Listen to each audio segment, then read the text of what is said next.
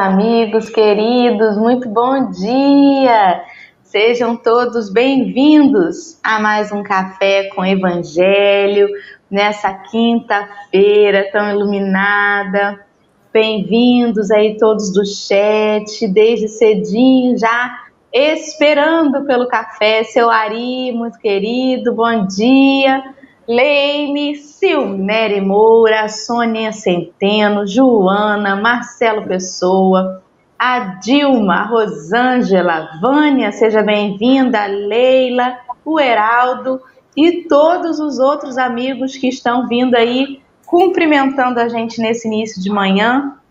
Sintam-se abraçados. Bom dia, Henrique. Bom dia, bom dia, bom dia, bom dia, bom dia. Isso aí, animação. A semana está ainda. Está tá caminhando para o final, mas não acabou ainda não. Vamos que vamos. Estamos hoje com o estreante aqui no café, que é o João Rocha, pela primeira vez conosco. Seja muito bem-vindo, João. Conte para o pessoal quem é o João Rocha, de onde ele é, o que ele faz no movimento espírita. Por favor, fique à vontade.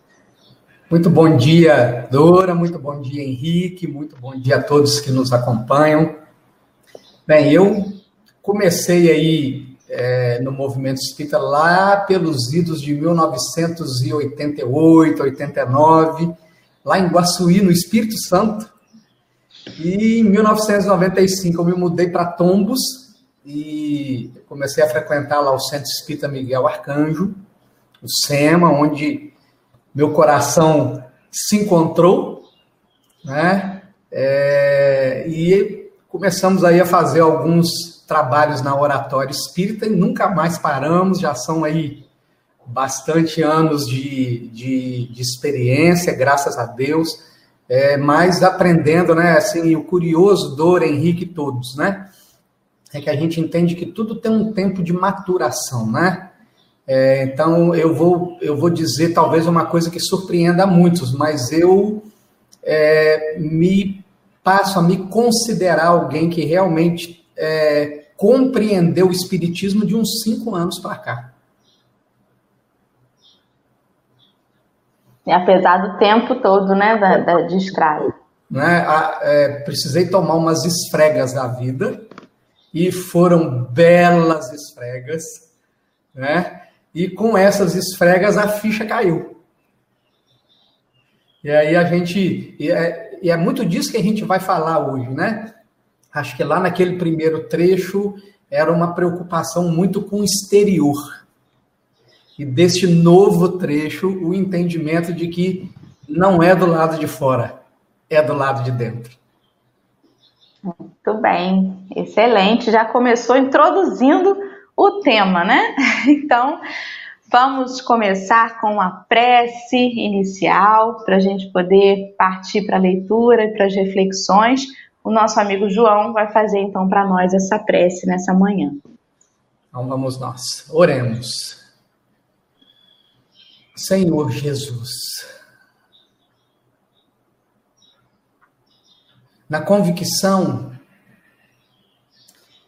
de que devemos nos deixar seduzir por ti, Senhor, e que é bom que sejamos seduzidos.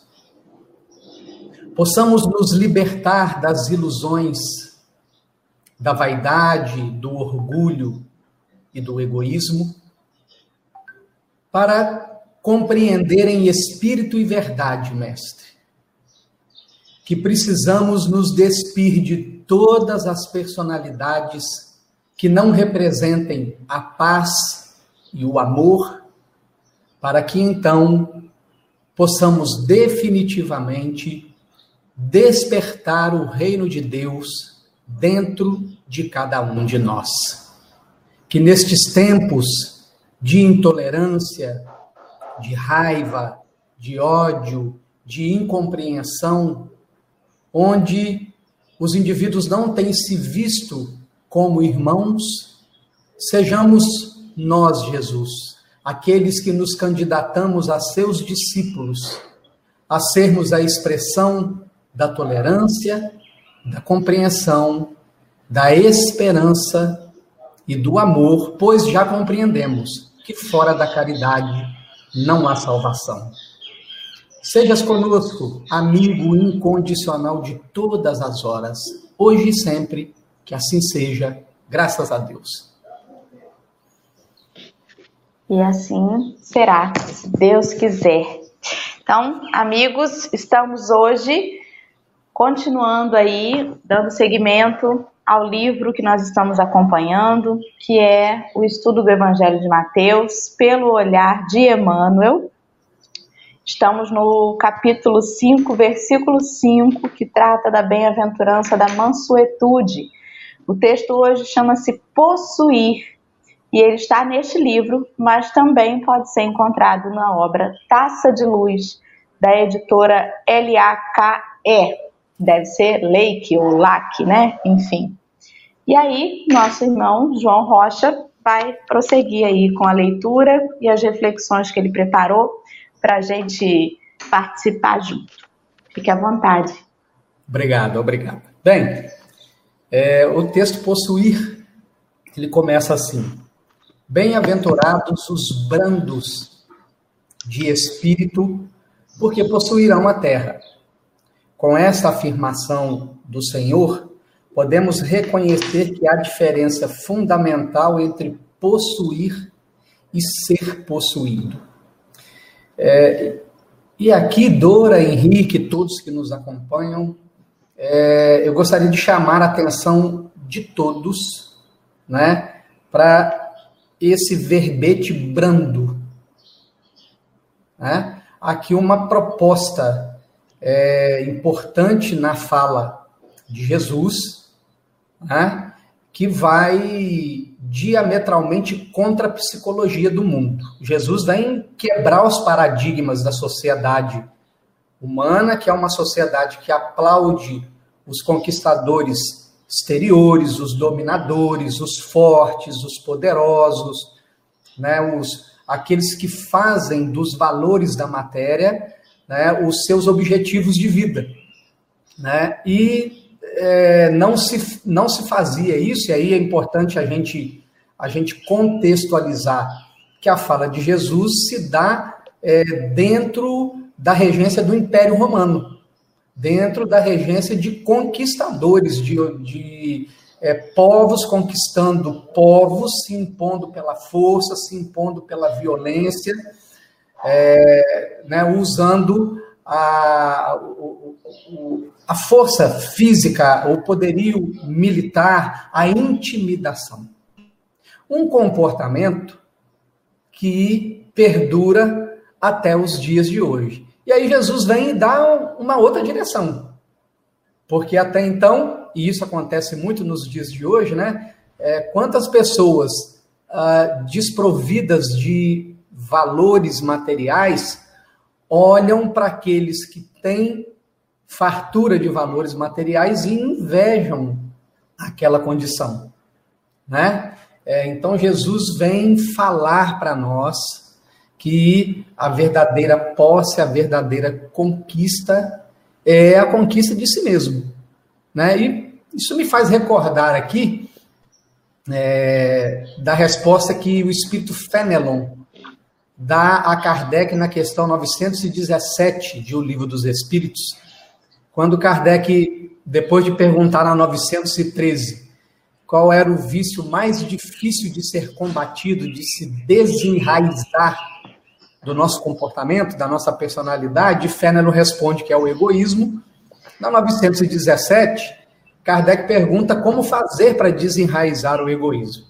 E aí o início da resposta de Fenelon é, dá um congresso inteiro, porque ele vai dizer que o egoísmo é o mais difícil de se desenraizar, porque primeiro ele decorre da influência da matéria, é, e Segundo, porque o homem está mais próximo do ponto de partida do que do ponto de, de chegada. E terceiro, e aí essa informação é fenomenal, porque ele vai dizer assim: a vossa sociedade, né, as vossas leis e a vossa educação fomentam, estimulam, mantêm o egoísmo. Então, ou seja, Desde a mais tenra idade, nós somos estimulados à competição, nós somos estimulados a, a buscar os primeiros lugares, ao destaque da personalidade.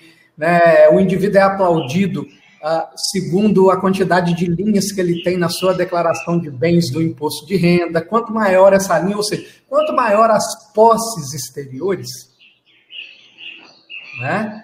É, mais ele é invejado, mais ele, ele tem influência, mais ele tem poder, mais as portas do mundo se abrem para ele. Só que esqueceram de lhe dizer o seguinte: isso tudo vai se abrir para você, mas também vai se abrir a porta da solidão, vai se abrir a porta do vazio existencial, vai abrir a porta é, da ansiedade, da angústia, dos transtornos psíquicos, das doenças psicossomáticas. Você vai pagar um preço por possuir o que o mundo te convida.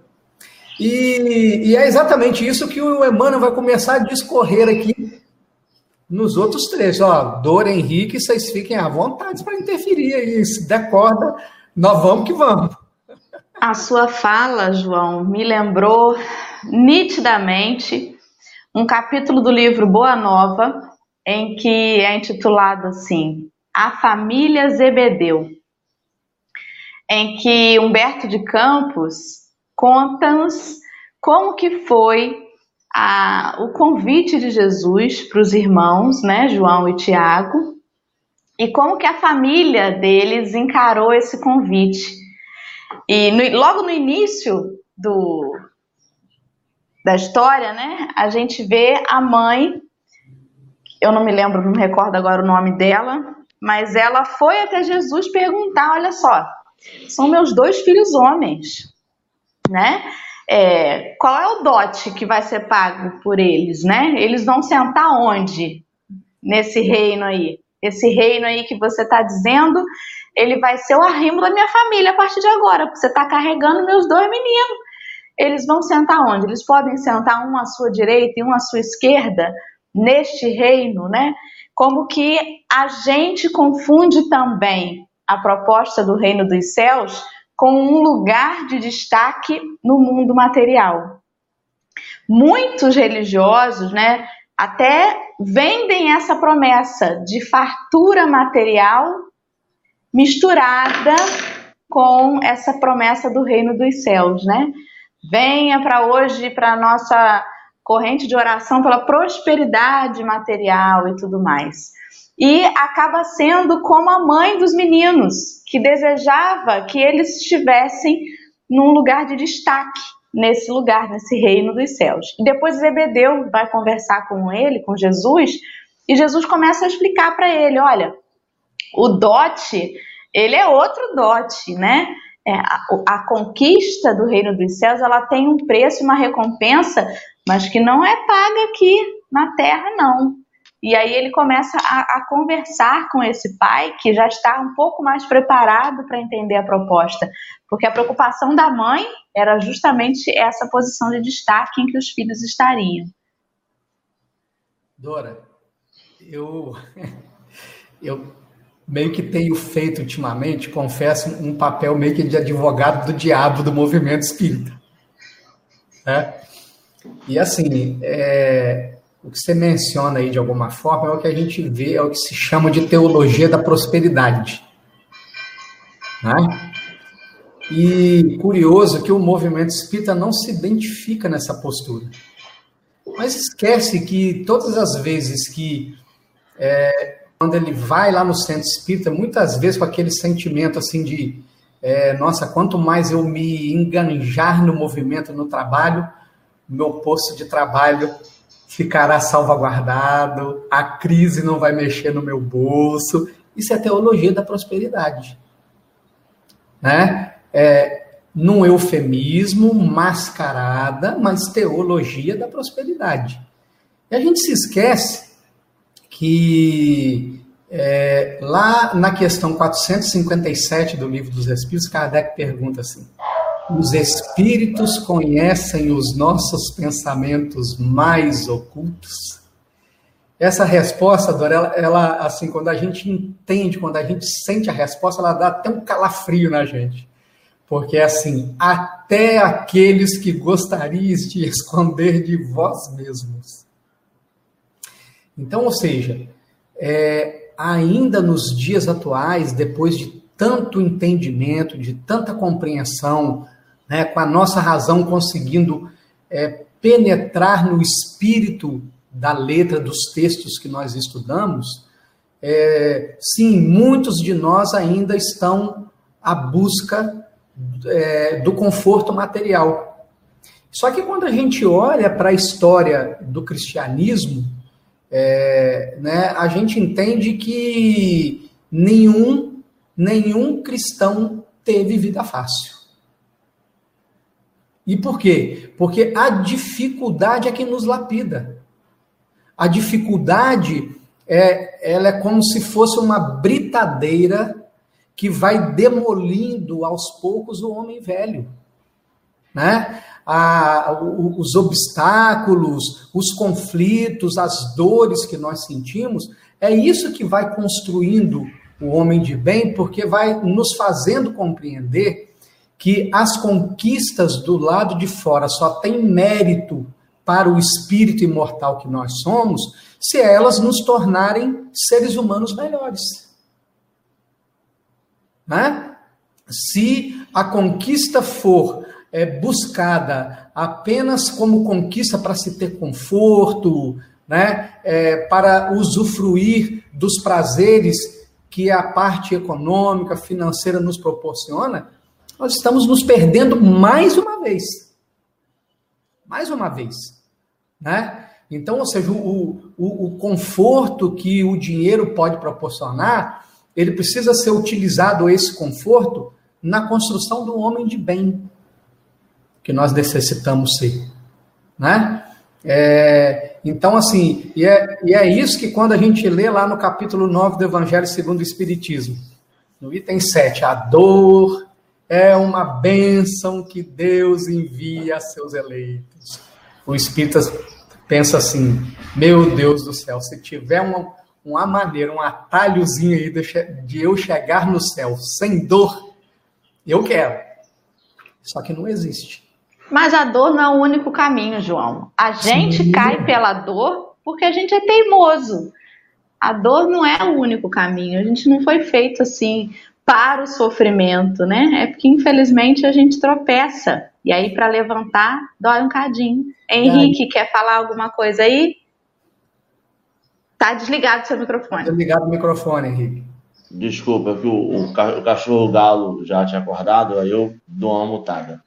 É, eu vou talvez errar, mas vou falar.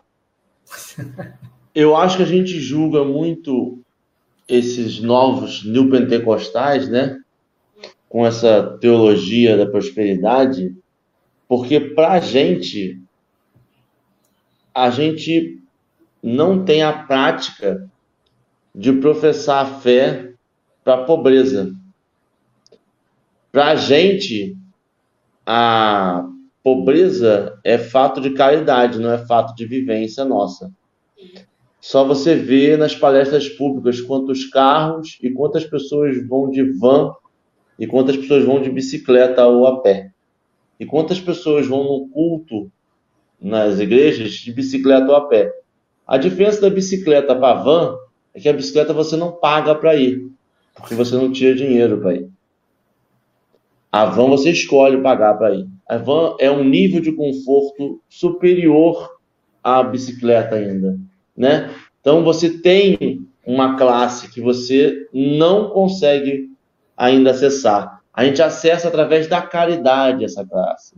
Essa classe a gente faz distribuição de cesta básica, a gente faz distribuição, mas não é essa, essa a gente até faz, ah, vem para palestra, vem para mas não é essa classe que frequenta o espiritismo. O espiritismo, pelo menos que eu vejo assim, é um espiritismo de uma classe média alta, média, no Brasil. E aí fica, eu acho que fica um pouco, não sei, não me sinto bem em julgar. Eu, eu entendo que é errado professar venda de coisas, Entendo? Mas eu não me sinto tão confortável em julgar essa, essa, essa profecia dessa fé, porque assim, a gente não tem essa vivência do que é a pessoa viver na dificuldade o tempo todo, sem a mínima projeção de se vencer essa barreira da dificuldade, porque não é uma dificuldade momentânea, é uma dificuldade que a pessoa nasceu naquilo e já está com 50, 60 anos, existe a possibilidade gigantesca dela morrer nesta vivência encarnatória. E aí, você, eu acho que, não sei, deve, deve ser um desespero, alguma coisa meio. Eu preciso falar alguma coisa. Essa pessoa ter fé, vontade de vir e, e fazer. Eu acho que esse, essa, essa profecia, essa, essa, essa teologia que, que se professa, não foi algo que criou para aquilo, foi criado por aqueles. Eles foi se moldando com o tempo e se pegou essa fórmula que para eles, para todo mundo funciona, né? Para os que escutam, senão não funcionaria, e para os que falam também funciona, infelizmente. Entendeu? Aí me fica um, um certo desconforto.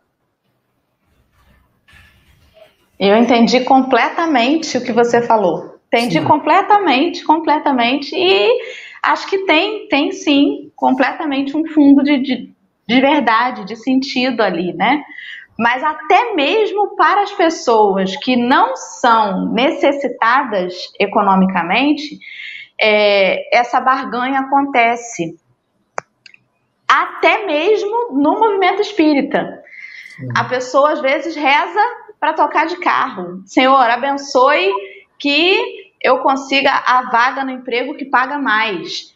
E, e a gente é, é, do ser humano isso, né? De, de, de, querer uma posição na Terra.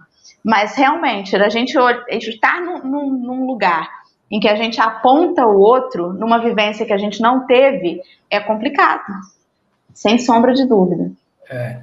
A questão, a questão da dor, Dora, assim, a gente entende que ela, no nosso estágio evolutivo, ela é inevitável. Mas existe a, a dor rebeldia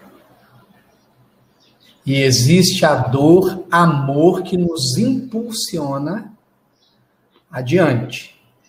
A Joana de Ângeles tem uma fala no, no livro Jesus e Atualidade, onde ela diz assim: que no nosso estágio, sem problemas, nós estacionaríamos.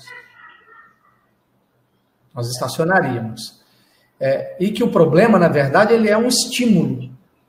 Né? É, ele é um estímulo a nos impulsionar adiante. Então, ou seja, Dora, eu estou subindo um monte, estou carregando uma bagagem, certo? É, essa subida é sem esforço, é sem transpiração, é, é, sem chegar em algum momento a gente ter que dar uma parada e. Não. Então, essa é a dor amor.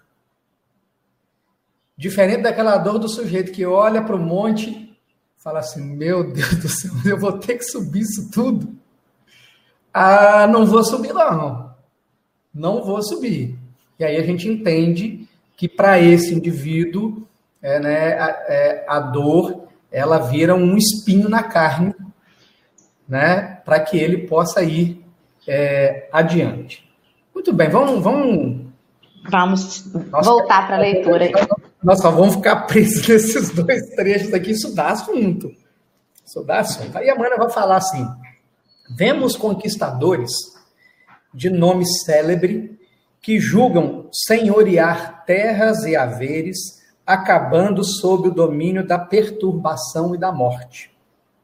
Observamos caluniadores eminentes, presumindo-se detentores das maiores expressões de apreço público, caindo sob o império de amargosas desilusões. Anotamos a presença de gozadores inveterados que, em se guiando ao ápice dos mais extravagantes prazeres, descem apressados aos precipícios da desesperação e do tédio. Contemplamos usurários aparentemente felizes, acreditando-se no direito exclusivo sobre cofres repletos em que amontoam perigosos enganos, repentinamente despojados de todos os valores fictícios de que se supõe eternos depositários, arrojando-se em desvario às linhas abismais da loucura. E aí eu vou de novo voltar para a nossa obra básica da filosofia espírita, que é o Livro dos Espíritos, lá no capítulo das paixões, onde Allan Kardec pergunta: o princípio das paixões em estando na natureza por si mesmo é mal? E aí os espíritos vão dizer que não, né? que a paixão pode produzir coisas é, memoráveis que elas se, assime, né, se assemelham a um corcel, ou seja, a um cavalo, que sem a educação, sem o freio, causa estragos, né? Porém, bem direcionado, produz muitas coisas. Aí eu me pergunto, Dora Henrique e todos nós que aqui estamos, é possível compreender toda a obra de Francisco Cândido Xavier se ele não fosse absolutamente apaixonado pelo que ele fazia? É possível compreender a obra de Madre Teresa de Calcutá, de Irmã Dulce, enfim, de todos os humanistas ou de todos os cientistas que trazem benefícios para né, a humanidade, se eles não fossem absolutamente apaixonados pelo que eles faziam e fazem? Não, não é possível. Então, a questão não é no princípio que Deus colocou em nós. A questão está é, no que os espíritos vão chamar de que a, a, o problema é o exagero da vontade. E aí Kardec vem e faz um comentário assim: é, a paixão é uma força que decuplica a vontade. Então, olha só, aumenta a vontade em dez vezes. Então, o indivíduo está seduzido pelo marketing consumista do mundo. Tem que consumir, tem que consumir. É roupa de marca, é celular top de linha, é carro top de linha, não sei o que, papapá. Aí ele, apaixonado, eu quero, eu quero, eu quero, eu quero. Ou seja, ele movimenta uma energia. E, gente, e é aí que é a ilusão, né? Porque, veja bem, é, pra, nós fazemos uma proposta que o mundo coloca diante de nós de construir uma carreira né, a partir de uma base acadêmica. Então, nós começamos a estudar hoje cada vez mais cedo, as crianças vão para a creche, 3, 2, 3, 4 anos de idade, e muitas vezes esse ciclo de estudo dentro das escolas vai fechar lá num pós-doutorado, não sei, trinta e tantos anos de estudo, né? E para fazer esse movimento todo, o sujeito precisa ter muita força de vontade. Né? Ninguém faz esse trajeto todo, desde a infância até lá quase ele entrar na maturidade, né? se dedicando aos estudos, se ele não tiver vontade. E aí vocês já imaginaram o dia que nós voltarmos essa vontade para dentro? Já imaginaram? É só, é só e, e, é isso que nos mostra o livro Paulo Estevam, né? Nós temos um Saulo voltado para o lado de fora, que é o, a, a imagem do, do religioso institucionalizado. Eu me preocupo com a instituição, eu me preocupo com a arrumação, eu quero que tudo pareça impecável, perfeito. E me esqueço de que o elemento principal é o ser humano. Né? Então, eu muitas vezes sacrifico o ser humano para manter a instituição e também me esqueço de quando eu olho para a história, cadê a Casa do Caminho? Cadê as igrejas que Paulo fundou? Né? A poeira do tempo se incumbiu de destruir todas elas, e aí fica a lição de que a instituição é só um laboratório de elaboração, é, de libertação da consciência, né, de expansão da visão de mundo, do aprendizado do servir, né? É, é, do alimento da caridade. Né? Então vejam bem, a força o ser humano tem, porque olha para o lado de fora, olha as conquistas é, que o homem tecnológico né, tem produzido. Não se faz isso sem movimentar inteligência, foco, energia, vontade, sinergia, liderança, planejamento, organização. Perceberam? Nós temos os valores. Só que, como Saulo, eles estão apontados para um outro lado, para uma outra direção. E Saulo precisou de um impacto da magnitude que foi o encontro dele com Jesus para ele mudar de rota, para ele entender que a maior conquista, a maior posse, e aí nós vamos voltar para o texto, a maior posse, o possuir, é a única posse verdadeira que nós temos, porque o resto tudo pertence ao Pai. Nós estamos na condição de meros fiéis depositários, de administradores. E vamos ter que prestar conta. Né? Então, a verdadeira posse é o possuir a si mesmo. Excelente analogia, né, com, com a história de Paulo. E quando você diz, né, onde está a casa do caminho? Onde estão as igrejas que ele fundou?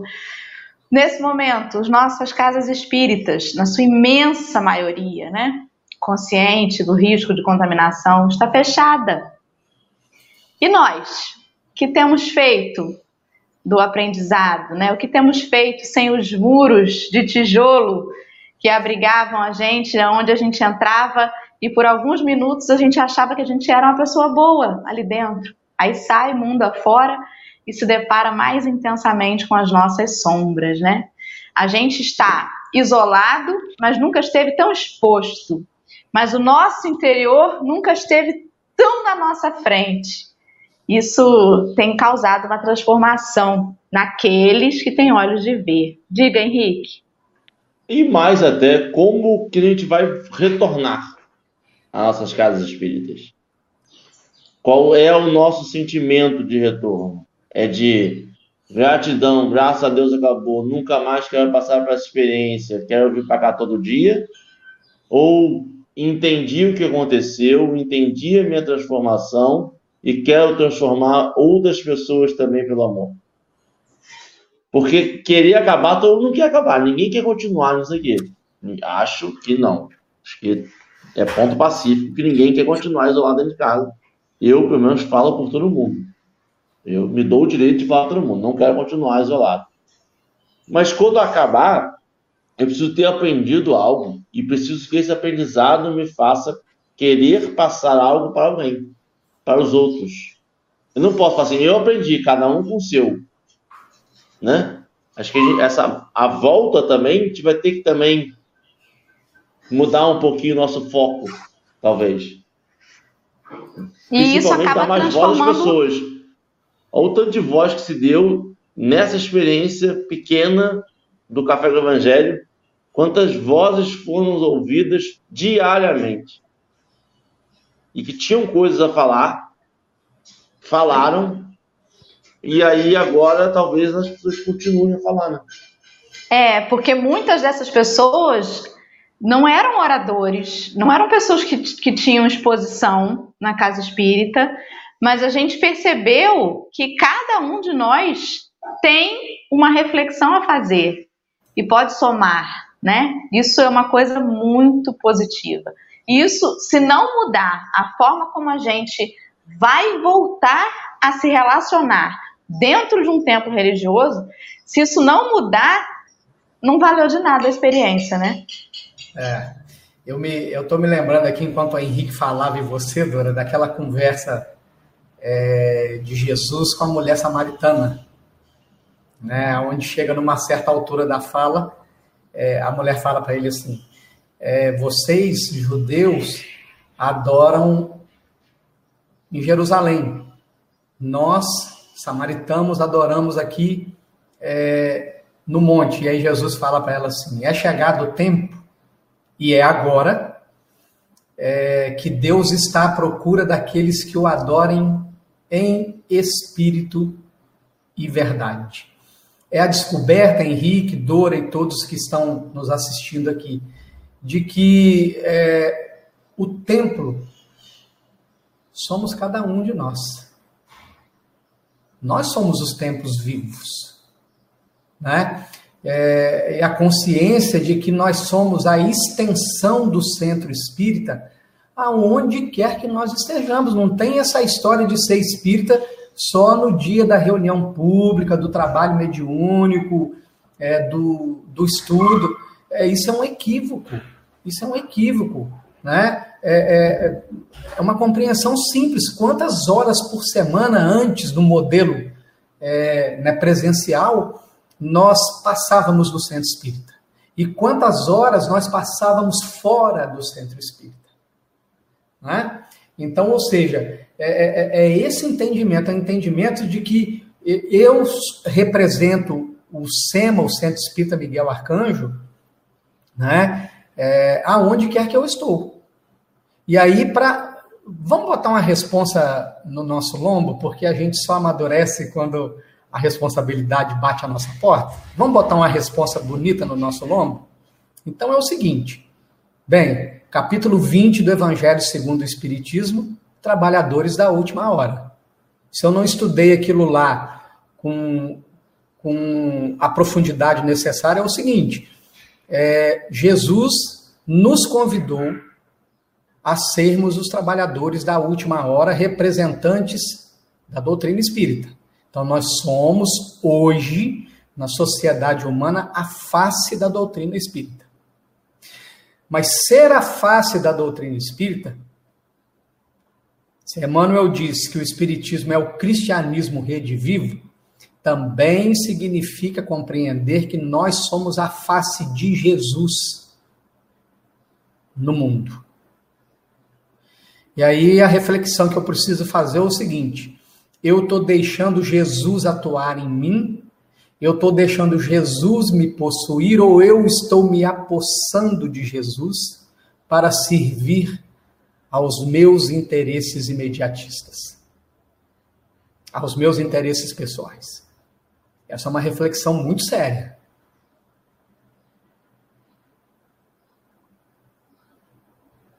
Podemos continuar, Dona? A gente tem que continuar, não pode terminar com essa reflexão, não. Essa reflexão é poderosa. Isso aí. Pois é. E aí? Vamos é, lá. O resto, né? Próximo trecho vai, vai dizer assim: olha que interessante. Convidou-nos o divino mestre ao equilíbrio, à cordura e à humildade, para que aprendamos a possuir em nome do Pai excelso, a quem pertencem toda a propriedade, todo o poder e toda a glória da vida. E aí eu, eu gostaria de voltar aqui novamente à nossa obra básica, que é o Livro dos Espíritos. É, na segunda parte do Livro dos Espíritos, no subitem As Relações no Além-Túmulo, na questão 274 do Livro dos Espíritos. Para a gente tirar aqui um, algo importante.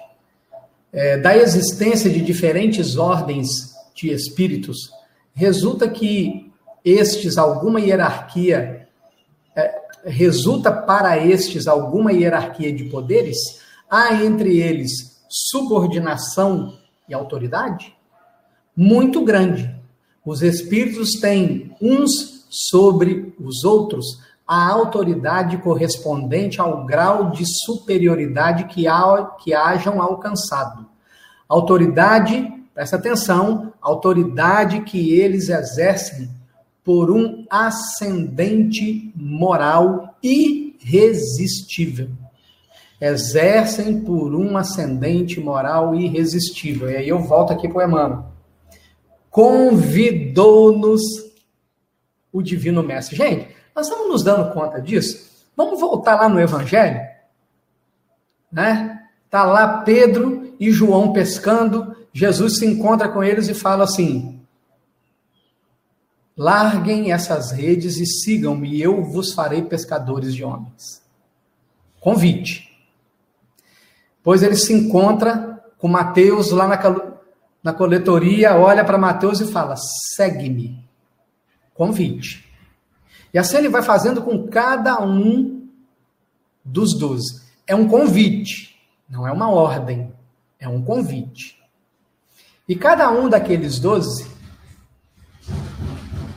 como o convite é irresistível, porque vem de uma ascendência moral pura, superior, do topo da escala, é, ninguém resiste a esse convite. Nós podemos nos perder nos caminhos do convite.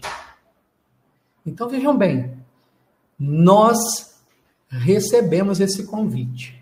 Lá no Evangelho de João, no capítulo 15, é aquele momento que Jesus está reunido lá com os, com os doze na Santa Ceia. Eles estão lá comendo, estão bebendo, Jesus está comendo cordeiro e etc. E Jesus está deixando para eles as instruções finais, porque é aquele momento ali na quinta-feira que antecede a, a sua paixão que vai começar na sexta.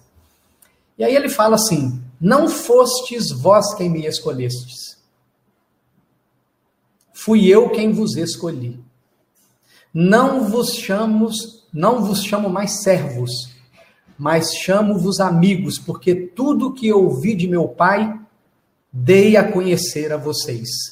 Um novo mandamento vos deixo, que vos ameis uns aos outros, como eu vos amei. Convite nós recebemos um convite direto de Jesus para estarmos em plena transição planetária, vivendo pandemia, vivendo intolerância política, intolerância religiosa, expressões de raiva, expressões de ódio. E como psicanalista clínico, né, é, todo esse cenário vem para fazer algo que nós deveríamos ter feito já, com as próprias mãos, e nós temos procrastinado, nós temos nos rebelado, nós corremos disso como o diabo corre da cruz, numa, numa imagem que é examinar nossa consciência diariamente, conforme Santo Agostinho propõe, que é não negar mais a nossa sombra, não negar mais os pensamentos que não se ajustam ao comportamento espírito, os desejos que não se ajustam mais. E aí, negando a sombra, nós nos iludimos de que essa negação resolve a sombra. E não nos damos conta de que quanto mais negamos, mais nós empoderamos a sombra. E mais ela atua poderosamente no nosso comportamento. Então, se Jesus nos convidou, ele também nos convidou lá em João 8,32 ao conhecereis a verdade, e a verdade vos libertará. Então eu preciso, eu preciso olhar para dentro.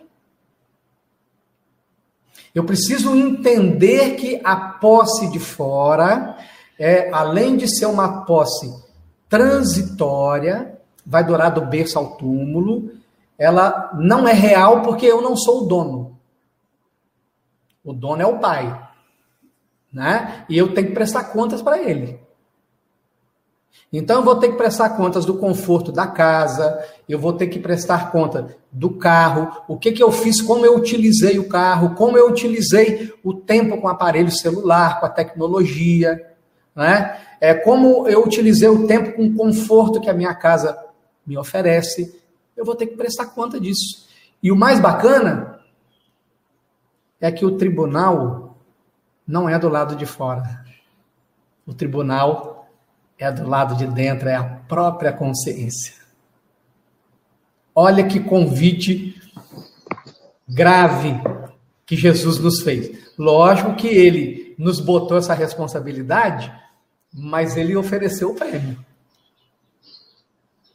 Há dentro de vós uma fonte de água viva a jorrar pela eternidade, lá na conversa com a mulher samaritana. É essa fonte de água que toda, toda essa batalha, todo esse movimento, todo esse esforço, todo esse bom combate contra nós mesmos vai despertar. Mais dia, menos dia, vai despertar. E aí a paz que nós buscamos fora, nós vamos encontrar dentro. A alegria que nós buscamos fora, nós vamos encontrar dentro. A saúde que nós buscamos fora, nos comprimidinhos, nas gotinhas e etc., nós vamos encontrar dentro. E nós vamos encontrar Jesus dentro de nós. E não precisa esperar desencarnar para a gente fazer essa reflexão, não, né, João? Dá tempo ainda, né? Dá tempo. Todo dia é uma oportunidade. É doloroso, é doído, é assim sacrificante, mas é muito importante. Libertador, né? Por isso que ele dizia: conhecerás a verdade e a verdade vos libertará. é, não é a verdade de fora, né? É, é a nossa, é olhar para dentro. Imagina essa Oi? cena. Imagina essa cena. É, alguém muito intolerante, alguém muito provocador, né? Para na sua frente, te cutuca, te provoca, te ofende, né? E você está asserenada diante desse indivíduo. Gente, eu, eu não consigo. Eu só estou fazendo aqui um, um exercício de imaginação, é, olhando para a figura de Jesus diante dos membros do Sinédrio. Né? Eles tomados de violência, tomados é, de ciúme, de inveja, expressando tudo isso naquelas que eles achavam que estavam humilhando Jesus, e interiormente Jesus sereno. Tem conquista maior do que essa? De você não dar mais a ninguém o poder de te roubar de você mesmo?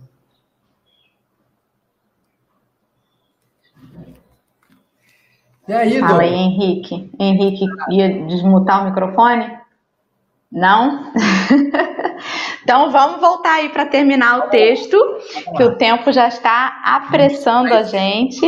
Isso, vamos lá. Procuremos desse modo o clima de tolerância fraterna em que o Senhor exemplificou na terra a sua lição sublime, para que estejamos seguros nas construções imperecíveis da alma. À frente da crueldade e da violência, da ignorância e da insensatez, mantenhamos acesa a chama do amor, a maneira da fonte límpida que, servindo e cantando, corrige os rigores da paisagem e fecunda o seio da terra. Que imagem linda, gente. Não vale trocar golpe por golpe, injúria por injúria, mal por mal. Convocados à edificação do reino de Deus no mundo, a começar de nós mesmos, é imprescindível saibamos suportar para renovar, sofrer para soerguer, apoiar para levantar e renunciar para possuir. E aí, Dora, eu acho que esse trecho aqui é, ele vai ficar mais interessante na voz de um poema de São João da Cruz. Não sei se vocês conhecem, se já ouviram falar, né? É, São João da Cruz é um, foi um sacerdote poeta, e, e ele tem um poema chamado A Subida do Monte Carmelo, que diz assim: Para chegares a saborear tudo, não queiras ter gosto em coisa alguma. Para chegares a possuir tudo, não queiras possuir coisa alguma. Para chegar a ser tudo, não queiras ser coisa alguma. Para chegares a saber tudo, não queiras saber coisa alguma. Para chegares ao que não gostas, hás de ir por onde não gostas. Para chegares ao que não sabes, hás de ir por onde não sabes. Para vires ao que não possuis, de ir, hás de ir por onde não possuis. Para chegares ao que não és, hás de ir por onde não és modo de não impedir o tudo. Quando reparas em alguma coisa, deixas de arrojar-te ao tudo, porque para vir de todo ao tudo, hás de negar-te de todo em tudo. E quando vieres a tudo ter, hás de tê-lo sem nada querer. Porque se queres ter alguma coisa em tudo, não tens puramente em Deus teu tesouro.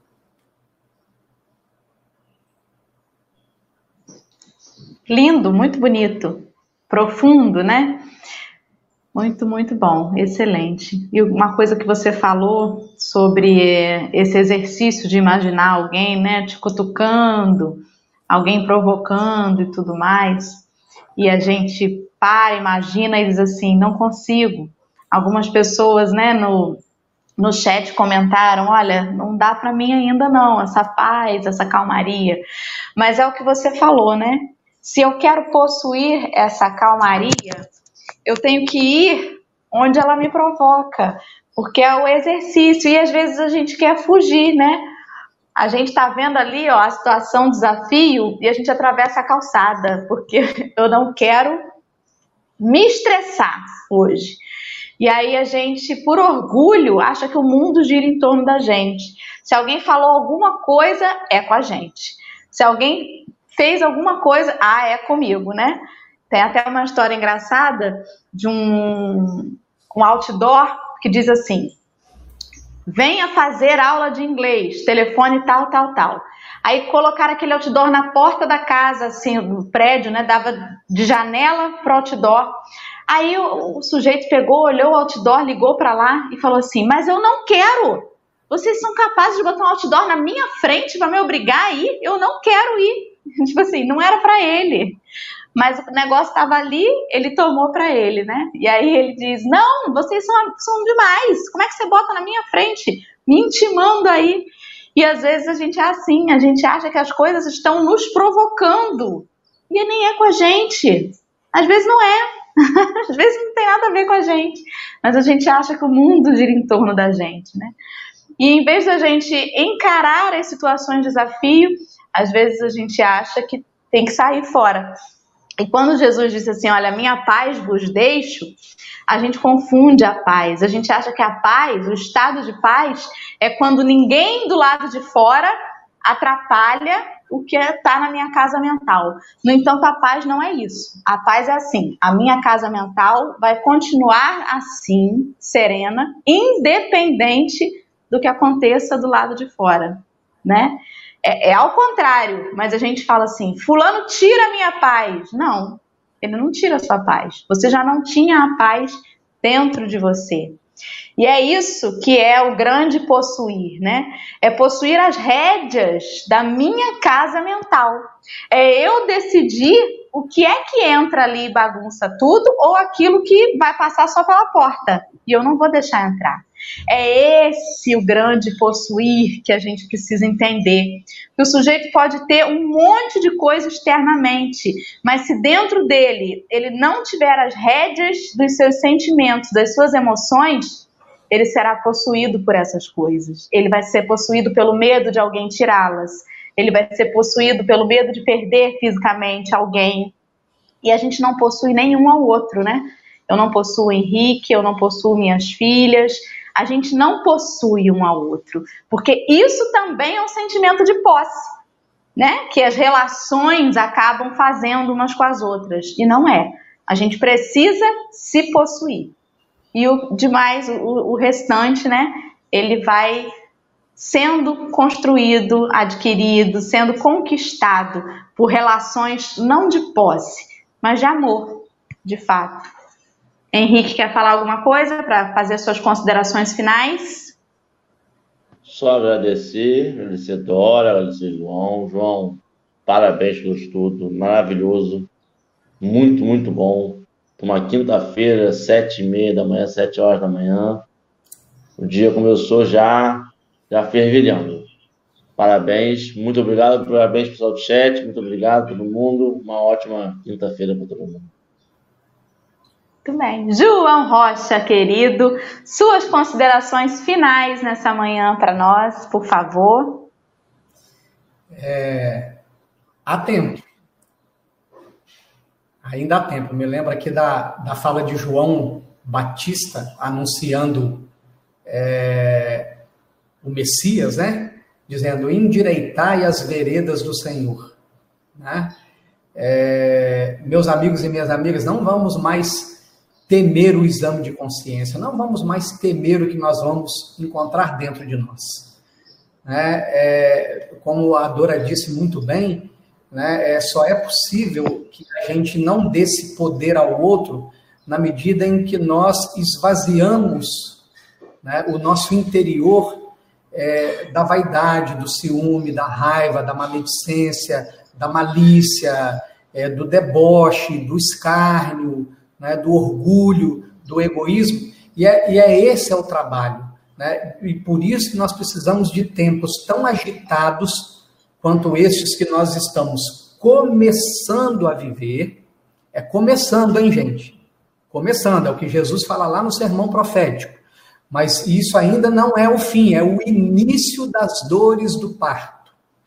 Né? E por se multiplicar a iniquidade, o amor de muitos esfriará. Mas aquele que perseverar até o fim, este será salvo. Sejamos nós os perseverantes até o fim, para que do outro lado da vida possamos sentar numa grande mesa com Jesus à cabeceira num café com o Evangelho.